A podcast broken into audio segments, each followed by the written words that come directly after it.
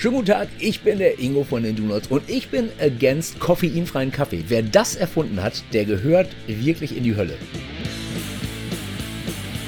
Against, der Talk-Podcast für Unterhaltungen mit Haltung.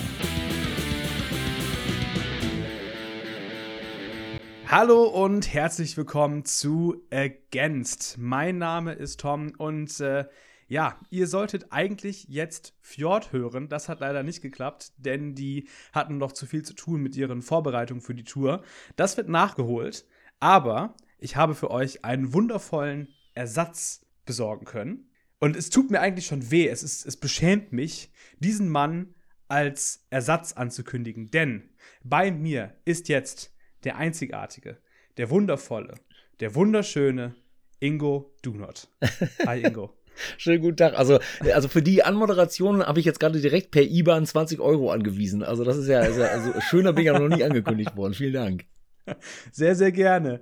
Ingo, wir sprechen heute über euer neues Album, das äh, am 3.2. erscheinen wird, genau. äh, diesen Jahres. Und äh, ich stelle jetzt einfach direkt mal die kornigste Einstiegsfrage, die ich jemals geschrieben habe. Ingo, warum ist heute ein guter Tag? Ähm, also ich muss, ich muss ehrlicherweise zugeben, heute war schon ein ziemlicher stressiger Tag. Oh. Also äh, ich äh, habe ja, ich habe ja zwei Kinder und unser Sohn ist gerade 17 Monate und der hat letzte Nacht oh. so gut wie gar nicht gepennt.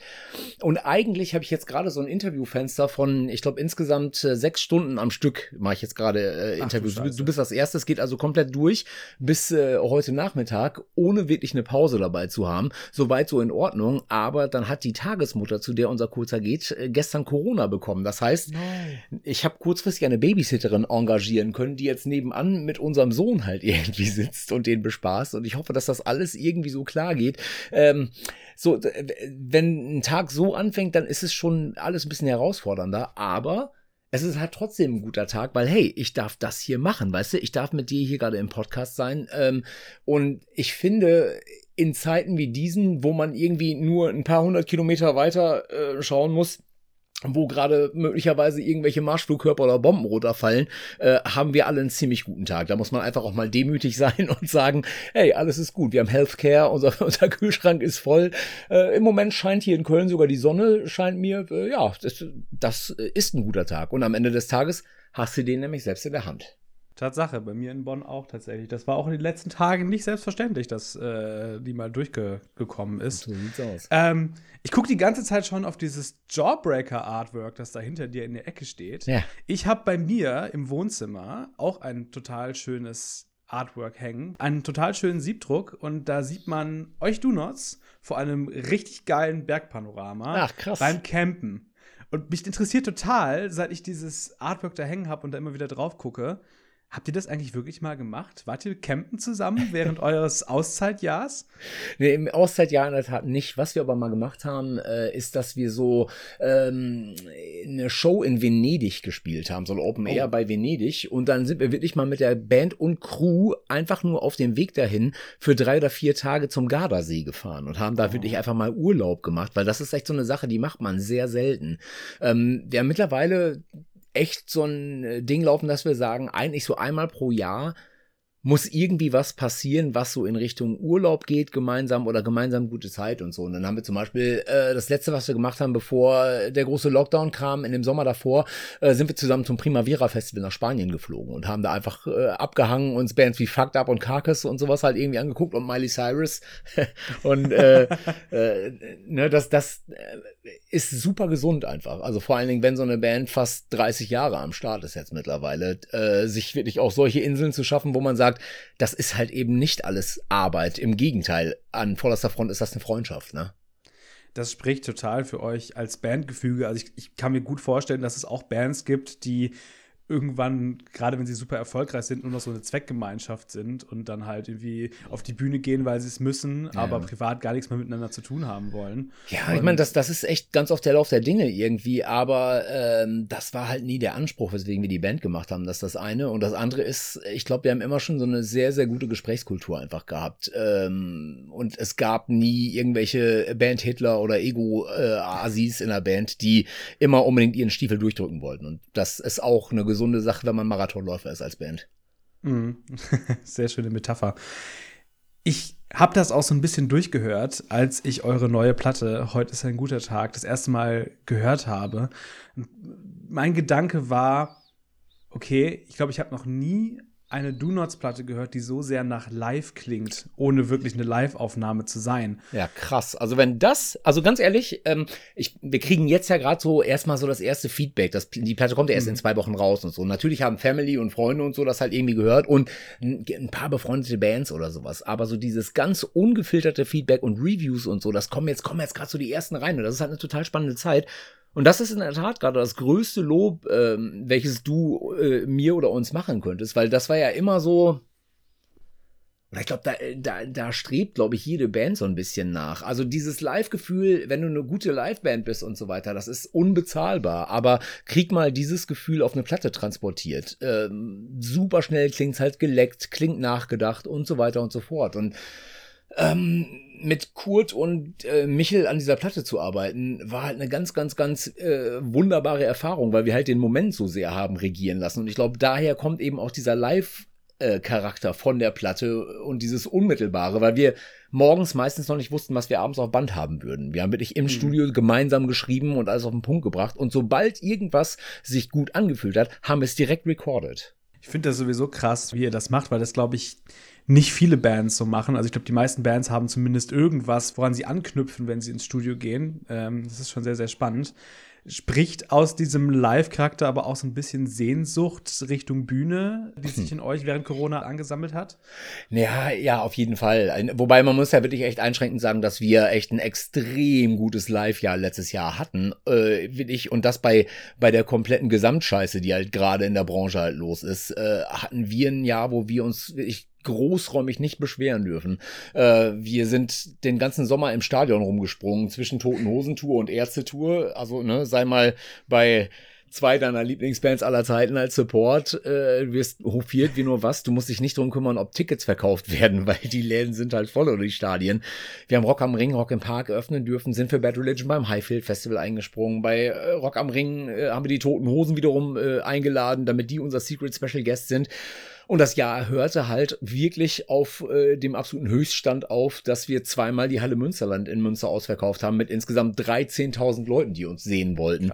Äh, ganz ehrlich, äh, natürlich ist die Bühnensehnsucht bei uns immer da und wir werden, glaube ich, bis zum bitteren Ende eine Liveband bleiben. Aber das letzte Jahr war schon extrem gut zu uns, muss man echt sagen. So. Das ist auch eigentlich schön zu hören. Total. Gesagt. Nach, du sagst ja, komplette Gesamtscheiße. Äh, das geht uns, glaube ich, allen so, die wir irgendwie mit, mit dem Herz an der äh, Live-Musikindustrie hängen. Ähm, aber du sprachst gerade von Helden und Vorbildern, den Toten Hosen, den Ärzten. Als ich heute ist ein guter Tag angemacht habe, und dann kommt ja dieses Intro, wo äh, Guidos Tochter äh, kurz vom Weltuntergang singt. Genau. Und dann fängt Auf sie mit Gebrüll an. Und als ich das gehört habe, habe ich gedacht, okay, krass, die Do-Nots haben ein Posi-Hardcore-Album gemacht. Es ist am Ende nicht ganz das geworden, also es sind auch andere Anflüsse drin. Natürlich. Aber es, es zieht sich immer mal wieder durch. Ähm, hast du da auch so ein bisschen deine äh, Musikhelden aus den 90ern verarbeitet und äh, ist das vielleicht auch ein bisschen Einfluss von deinem Nebenprojekt während Corona von Duchamp, den man da hört? ähm, ach, ich separiere die beiden Bands natürlich schon. Also, ne, das eine hat jetzt nicht großartig was mit dem anderen zu tun, aber natürlich ist das, was du selbst reingibst äh, in so eine Maschine namens Band, äh, maßgeblich an dem beteiligt, was unten rauskommt irgendwie. Und klar, ich äh, mag da echt ein One-Track-Mind sein, aber ich höre mir immer noch am liebsten meine Lieblingsalten Platten an. Es gibt mhm. wenig neues Zeug, was mich komplett umhaut. So, also dann, ne, ich merke dann immer wieder doch alte Platten aus meinem Plattenschrank mit Blinker links an den neuen Platten vorbeifahren, weil die mir immer noch sehr viel bedeuten. Also ich habe momentan wieder so eine Phase, wirklich Talking About hier das Jawbreaker-Plakat im Hintergrund, welches mir übrigens äh, der Flo von Pesco äh, gemacht oh. hat. Das ist ein Fotoprint von, äh, so, so ein ähm, cool. Siebdruck, den der halt mir geschenkt hat. Total super. Ähm, ja, und dann hörst du auf einmal die DAU oder die ähm, äh, Revenge Therapy oder solche, Gesch äh, solche Geschichten halt einfach mal wieder und hast halt total, äh, bist da wieder total im Film drin und so. Äh, Kid Dynamite höre ich momentan echt wieder super viel. Und ja, dementsprechend natürlich, dieser Posse-Einfluss äh, von Posse Hardcore ist wahrscheinlich auf jeden Fall da. Aber mit, dem, mit den Donuts sind wir ja, glaube ich, schon tendenziell doch eher so mittlerweile zumindest so ein bisschen im UK-Sound geparkt. Also ich sehe da wirklich echt eher so Analogien zu The Clash oder solchen Bands halt, weißt du? Ja, kann man machen. mit Sicherheit keine schlechte Analogie ja. an der Stelle. ähm, aber wenn du, wenn du von diesen Bands sprichst, einer meiner Lieblingssongs auf der Platte ist längst noch nicht vorbei das ist ja auch eine Hommage an Rancid, habe ich heute Morgen in deinem Track by Track gehört. Ja. Man bekommt immer mal wieder mit inzwischen, dass Bands aus dieser Zeit, die so äh, groß gewesen sind in den 90ern, die diese Welle mitgeritten haben, ihre Gitarren an den, an den Nagel hängen. NoFX zum Beispiel dieses Jahr, die jetzt mit dem Double-Album ihr letztes großes Ding raushauen quasi. Ja. Ist längst noch nicht vorbei, denn eure Reaktion darauf so ein Stück weit auch. Ihr habt noch lange nicht fertig. Ähm, ach, ich meine, so eine, Band, so eine Band ist halt immer so eine, so eine Momentaufnahme oder so ein Album halt irgendwie auch. Und ich glaube, wir wären immer ehrlich genug zueinander, dass wenn irgendein einschneidendes Erlebnis uns sagen würde, okay, that's it, bis hierhin und nicht weiter, dann wären wir ehrlich genug aufzuhören einfach. Weil es gibt, glaube ich, nichts Schlimmeres, als wenn du eine Band bist, die du gar nicht sein möchtest. So, also das mhm. ist ja auch, glaube ich, äh, einer der Gründe bei NorthX, weswegen die aufhören. Also, äh, soweit ich weiß, äh, haben eigentlich alle außer äh, Mike wirklich noch Bock, aber Mike sagt, ich habe keinen Bock mehr, Fat Mike zu sein. So. Mhm. Er wird da eh nicht rauswachsen können. Und ich denke auch, also jetzt, ne, ohne hier den großen Propheten zu spielen, ich würde denken, in spätestens fünf Jahren haben wir eine NorthX Reunion am Start. die müssen sich aber erstmal verabschieden von der Bildfläche. Ähm, ich bin mittlerweile in der Tat ein ganz kleines bisschen stolz drauf, dass wir äh, fast drei Dekaden durchgehalten haben, weil das halt eine mhm. irre lange Zeit ist, es sich aber trotzdem nicht so anfühlt. Vor allen Dingen nicht, wenn du weiter das Glück hast, mit ähm, vier anderen Leuten in der Band zu sein, plus irgendwie zwei Leuten, mit denen du noch im Studio zusätzlich halt irgendwie arbeitest oder drei oder vier.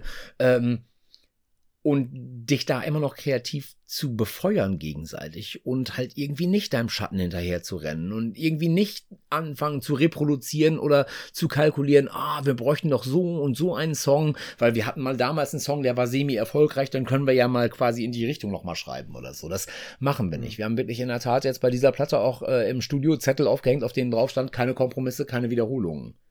Und zwar mhm. ganz wichtig, dass halt alles, was wir auf dieser Platte sagen, nur auf der Platte landet, ähm, wenn wir das nicht schon an äh, vorhergegangener Stelle besser oder pointierter gesagt haben, schon mal auf einer Platte. So. Und mhm. dementsprechend, längst noch nicht vorbei, ist in gewisser Weise auch echt eine, eine äh, Bestätigung oder echt so ein, so ein Schulterklopfen für sich selbst, so ein, so ein mhm. Self-High-Five, wenn du so willst, ähm, dass das halt einfach immer noch geht. Und dass wir das wirklich echt alles mit so einer schönen Leichtigkeit nehmen. Und da freue ich mich halt ganz besonders drüber, dass wir nicht so komisch verbissen äh, und grimmig über Sachen geworden sind oder sowas, ja?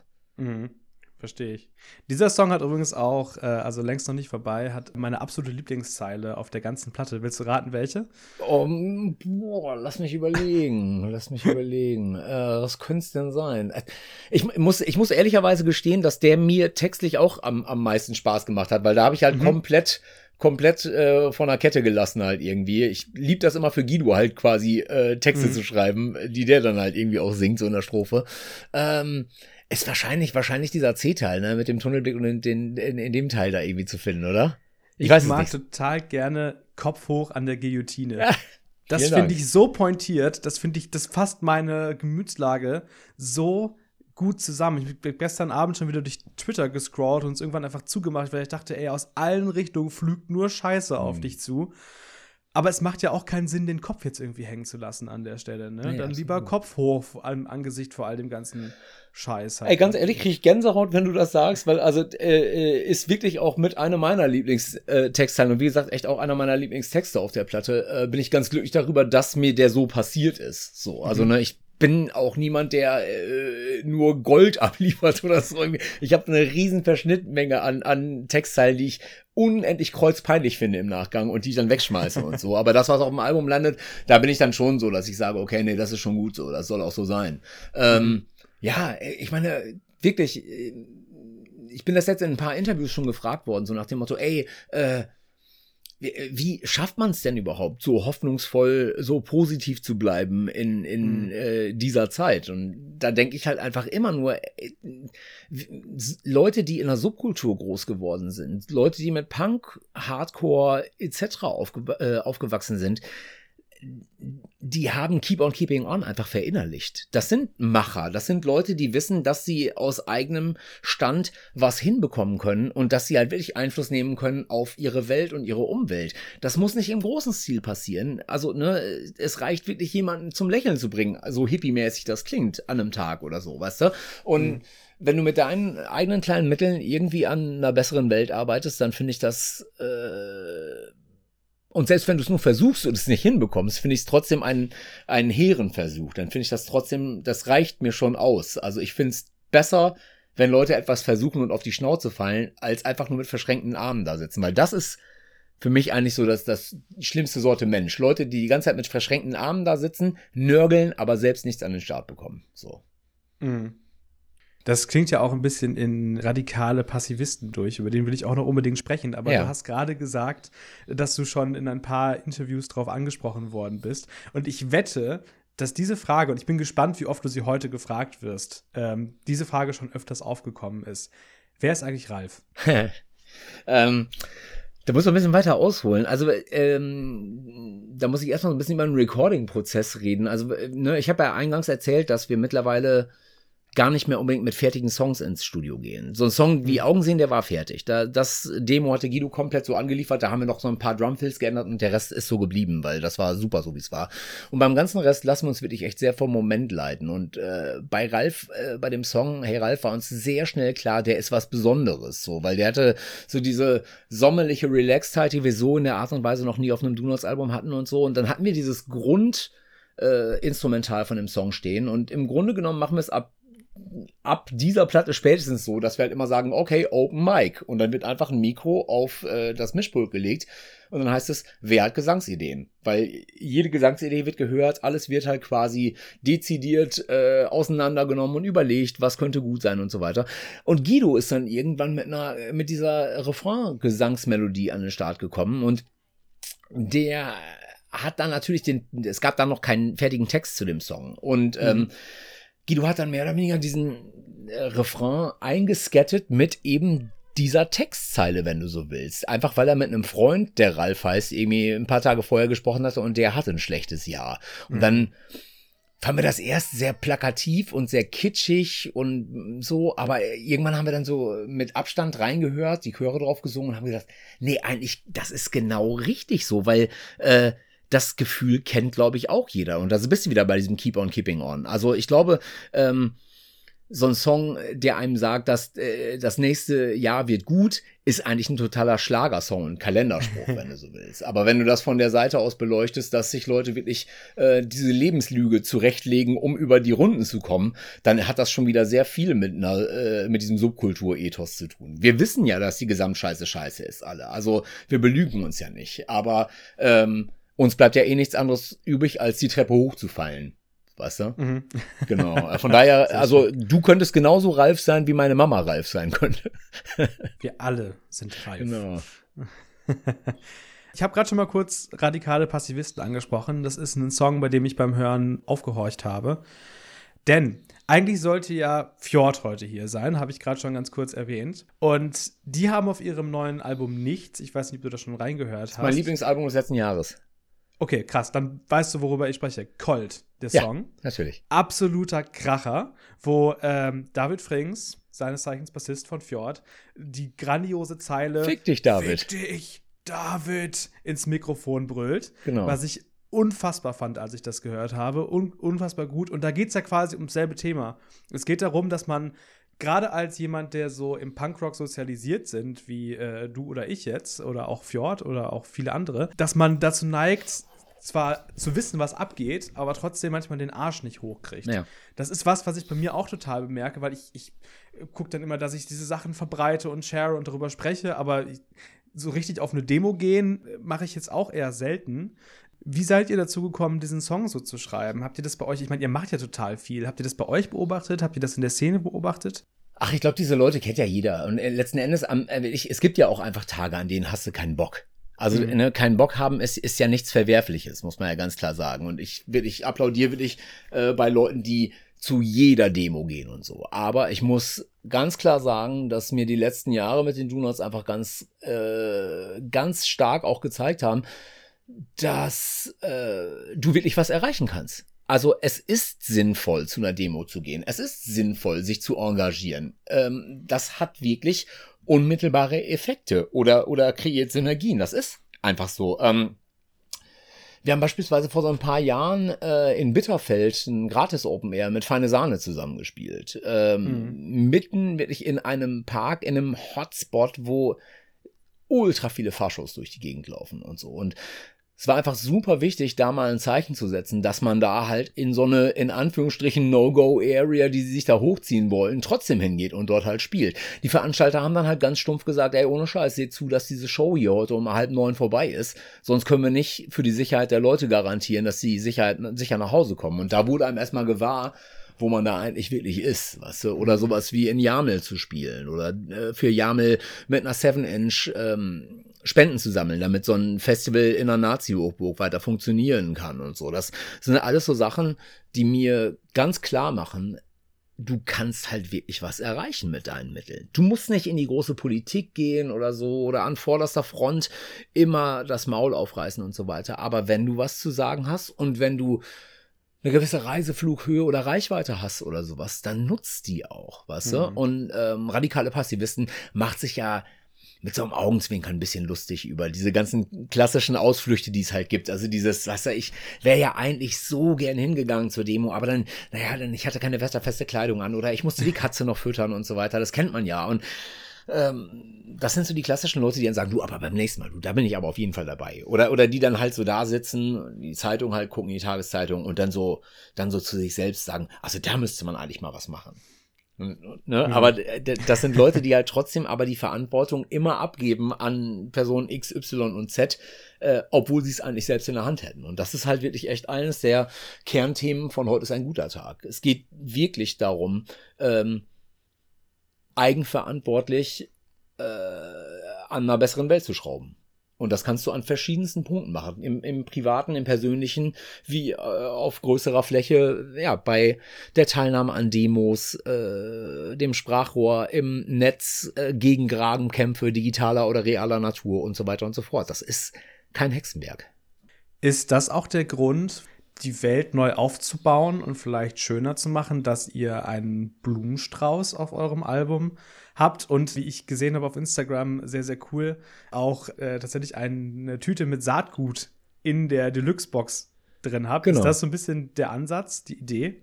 Ja, ist natürlich ein bisschen hippie-mäßig in gewisser Weise, so Blumen halt irgendwie so als ein zentrales Thema zu nehmen. Aber ich finde die Idee eigentlich ganz schön. Also das Bild, ähm, das ist während einer Fotosession mit dem Zitterman entstanden, der halt irgendwie die ganzen mhm. Bandfotos gemacht hat zu der Zeit. Und ich fand eigentlich die Idee nur ganz schön, äh, lass uns so Blumensträuße haben. Also ich, mhm. das mag ich irgendwie, wenn auf Bandfotos Blumensträuße halt vorkommen. Also es ist ja, die Flippers machen das ja auch gerne. Ich stehe ja so auf, auf so Schlagerfotos und so. Oder Toni Marshall mit so einer schönen Blume und so.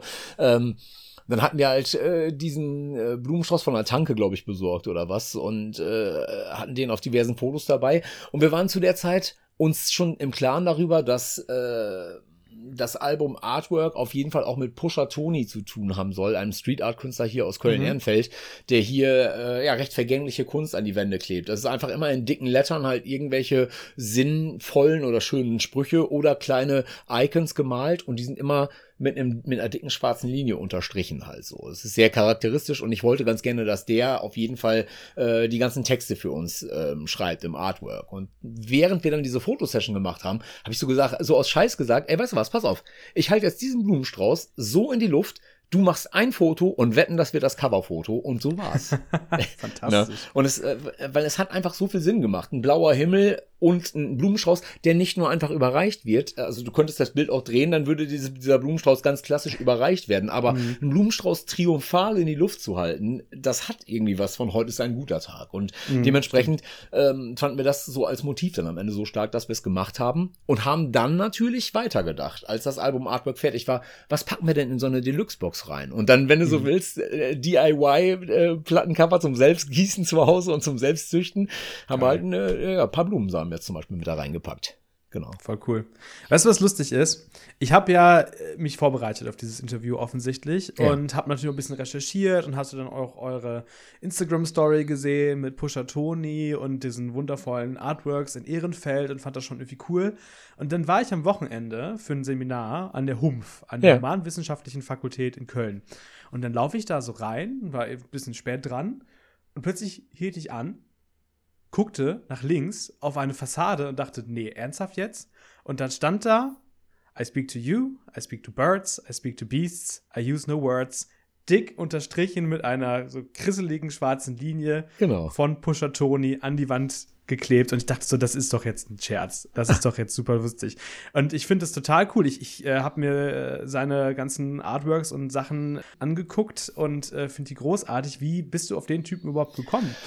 Na, ich äh, bin halt so in der ganzen Corona-Zeit hier sehr oft so mit dem Kinderwagen irgendwie durch die Gegend geschoben äh, in Ehrenfeld und du findest Pusha Tony Art wirklich an jeder Ecke hier. Also im Kleinen wie im Großen. Also sprich, ne, einfach an Straßenecken, wo halt irgendwelche, ja, sinnvollen Sprüche oder wie auch immer stehen. Es ist aber auch mittlerweile so, dass Pusha Tony sehr viel halt einfach hier so für äh, Kölner Lokalkolorit macht. Es gibt dann zum mhm. Beispiel eine, ähm, eine äh, Kaffeerösterei hier in Köln, äh, die auch äh, Postkarten haben, wo zum Teil so Siebträger von Pusher Tony gemalt draufstehen und so. Und ich, mir war gar nicht bewusst, dass der so richtig aus Köln-Ehrenfeld kommt. Und dann habe ich mir so ein Foto oder ne, so eine Postkarte von diesem Siebträger mitgenommen, weil ich das ganz geil aussehen fand. Habe das zu Hause bei, bei mir auf meine Kaffeemaschine gestellt und irgendwann gedacht, Alter, das ist doch die, der gleiche Typ, oder nicht? Äh, schaute drauf und dann stand hinten ganz klein drauf äh, Artwork von Pusha Tony. Und dann habe ich das den Jungs gezeigt, die meinen so, oh, das ist perfekt, das ist genau eigentlich der Style, äh, der die Platte so gut widerspiegelt, weil es ist so schön reduziert, aber so schön mhm. positiv in, in der Art und Weise, wie es ausgeführt ist. Und dann haben wir ein paar Klicks im Internet gebraucht, um halt wirklich auf die Insta-Page von Pusha Tony zu kommen haben den dann angeschrieben und der war sofort Feuer und Flamme von der Idee. Und dann haben wir uns getroffen und waren uns direkt halt Freunde. Er ist ein super sympathischer, großgewachsener Typ, super schrullig auf seine Art und Weise, sehr analog unterwegs. Also er ist jemand, den du auch ganz schlecht bei WhatsApp oder so nur erreichen kannst, äh, weil der möglichst alles im realen Leben halt so haben will. Ähm, und das Ganze ist jetzt so weit gediehen, dass er jetzt also nicht nur das Artwork äh, federführend von unserem Album zusammen mit eben dem Zitterman und äh, Josua von Homesick Merch äh, an den Start gebracht haben. Die haben im Grunde genommen dieses Kollektiv hat das ganze Artwork so zusammengeballert und das ist halt einfach fantastisch geworden.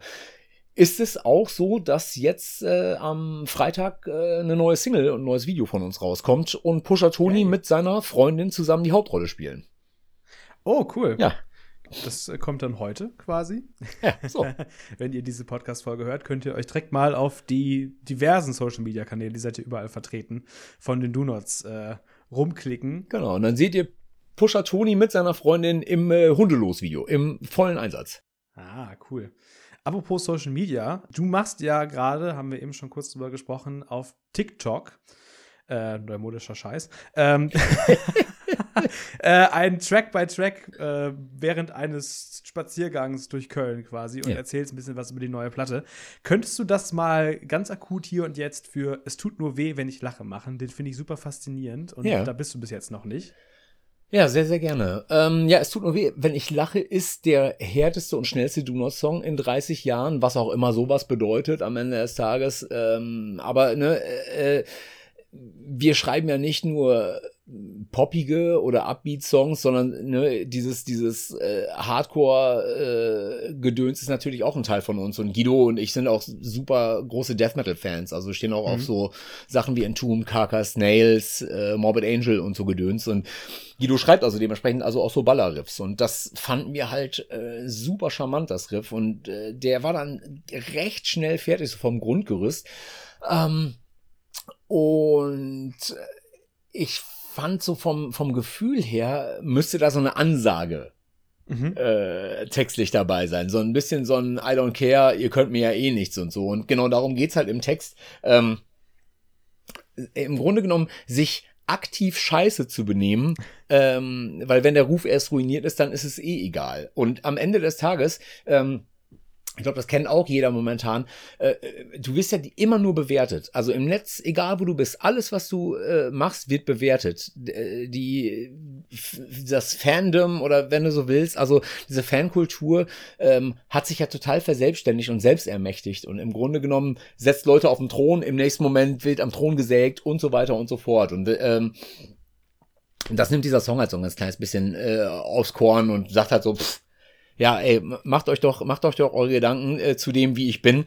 Ich lebe so, wie ich bin und am Ende des Tages lache ich halt über alles und äh, das schmerzt mich nicht, wenn ihr mich angreift. Mich schmerzt nur, wenn ich mich kaputt lache über die Art und Weise von euch, äh, ähm, ja, äh, mich quasi degradieren zu wollen.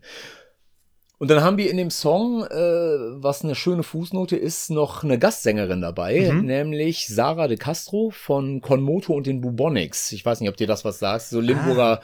Punks und Hardcore äh, ja, sag Bands. Was. Ja, ja. Genau, und Sarah äh, kann wie kaum eine zweite äh, in der Republik keifen und macht wirklich so diverse Männer nass mit, äh, mit ihrer Attitüde. Also die ist so arschcool und so sau, sau straight in ihrer Ansage und so. Und das fanden wir halt einfach ähm, total passend für den Song halt eben auch. Und dementsprechend haben wir Sarah äh, engagiert. Die hat dann in, äh, ich glaube in Berlin äh, zusammen mit dem Tees, äh, mit dem äh, Engineer, das schnell eben eingehupt, rübergeschickt und wir haben gesagt, okay, fertig. Da brauchen wir nichts mehr dran ändern. Das ist äh, genau perfekt so. Cool. Du hast gerade schon ein bisschen über den Lockdown gesprochen und äh, wie du da durch Ehrenfeld gezogen bist. Kann es sein, dass du während den letzten zwei Jahren oder drei Jahren Lockdown auch ziemlich viel Zeit damit verbracht hast, Science-Fiction-Klassiker zu gucken?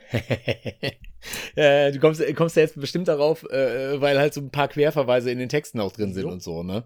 Ich bin, bin ein riesengroßer äh, Science-Fiction- und Horror-Fan und so, ja. Und was ich halt total mag, äh, ganz besonders nochmal mehr, ähm, seitdem wir auf die deutsche Sprache gewechselt haben. Ich liebe es, wenn Bands so popkulturelle Referenzen und Querverweise halt irgendwie in ihre Texte packen zu anderen Songs, zu anderen Bands, zu Büchern, zu berühmten Filmszenen und so weiter und so fort.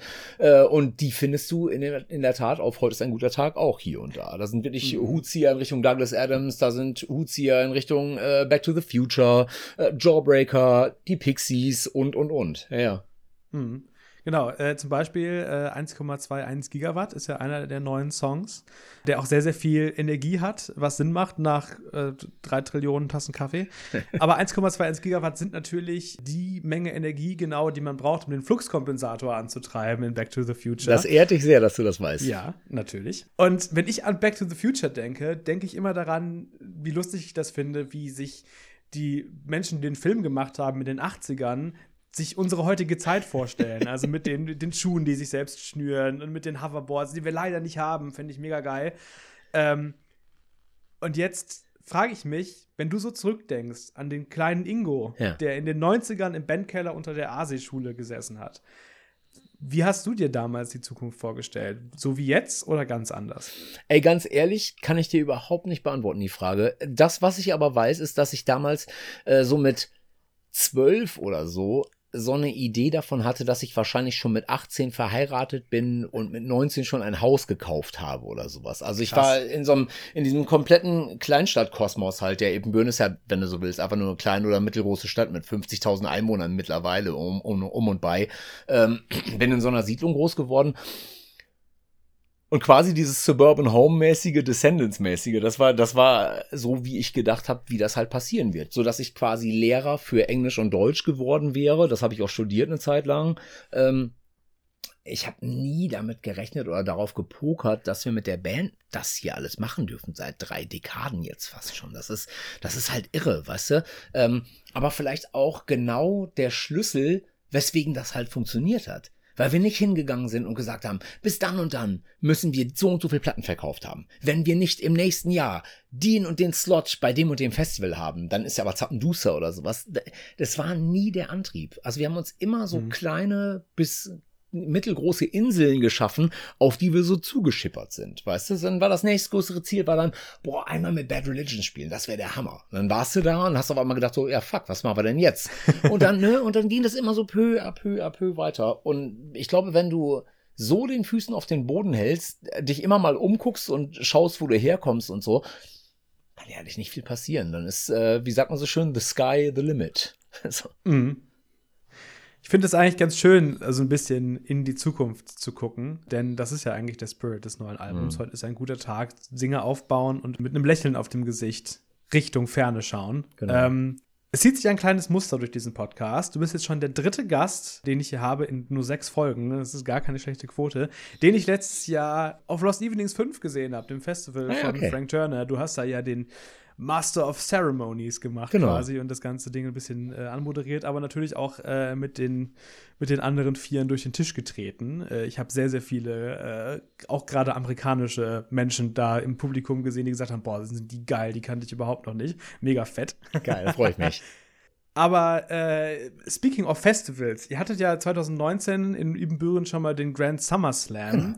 Und da habe ich mich gefragt, ist sowas in Zukunft eigentlich noch angedacht, mal so ein eigenes Sommerfestival auf die Beine zu stellen? Ja, wollen wir auf, auf jeden Fall nochmal machen. Also das ist schon echt einer der speziellsten Tage gewesen, die wir so in den fast drei Dekaden jetzt so gehabt haben. Also da kam so viel zusammen. Ne? Also die Scheune ist ja unsere Geburtsstätte, Ippenbüren, äh, die, die, alle, alle Wege führen äh, zurück nach Ippenbüren bei dem, was wir so machen und so. Also wie wir groß geworden sind, musikalisch sozialisiert, äh, da, wo wir im Grunde genommen Steigbügelhilfe bekommen haben, da, wo die ersten Leute waren, die wirklich geklatscht haben für das, was wir machen und so weiter und so fort. Und hätte es die Scheune nicht gegeben, das Jutze, ähm, hätte es unsere Band in dieser Form nicht gegeben. Von daher, ja klar, das wollen wir unbedingt wieder machen. Der Tag war ultra perfekt einfach. Es gab da eine so eine Situation, ich erinnere mich da immer gerne dran, wo ich so mit meiner Family an der Seite der Bühne gestanden habe und T.S. Uhlmann gerade Danke für die Angst gespielt hat. Äh, Akustikgitarre Gitarre, nur Gesang.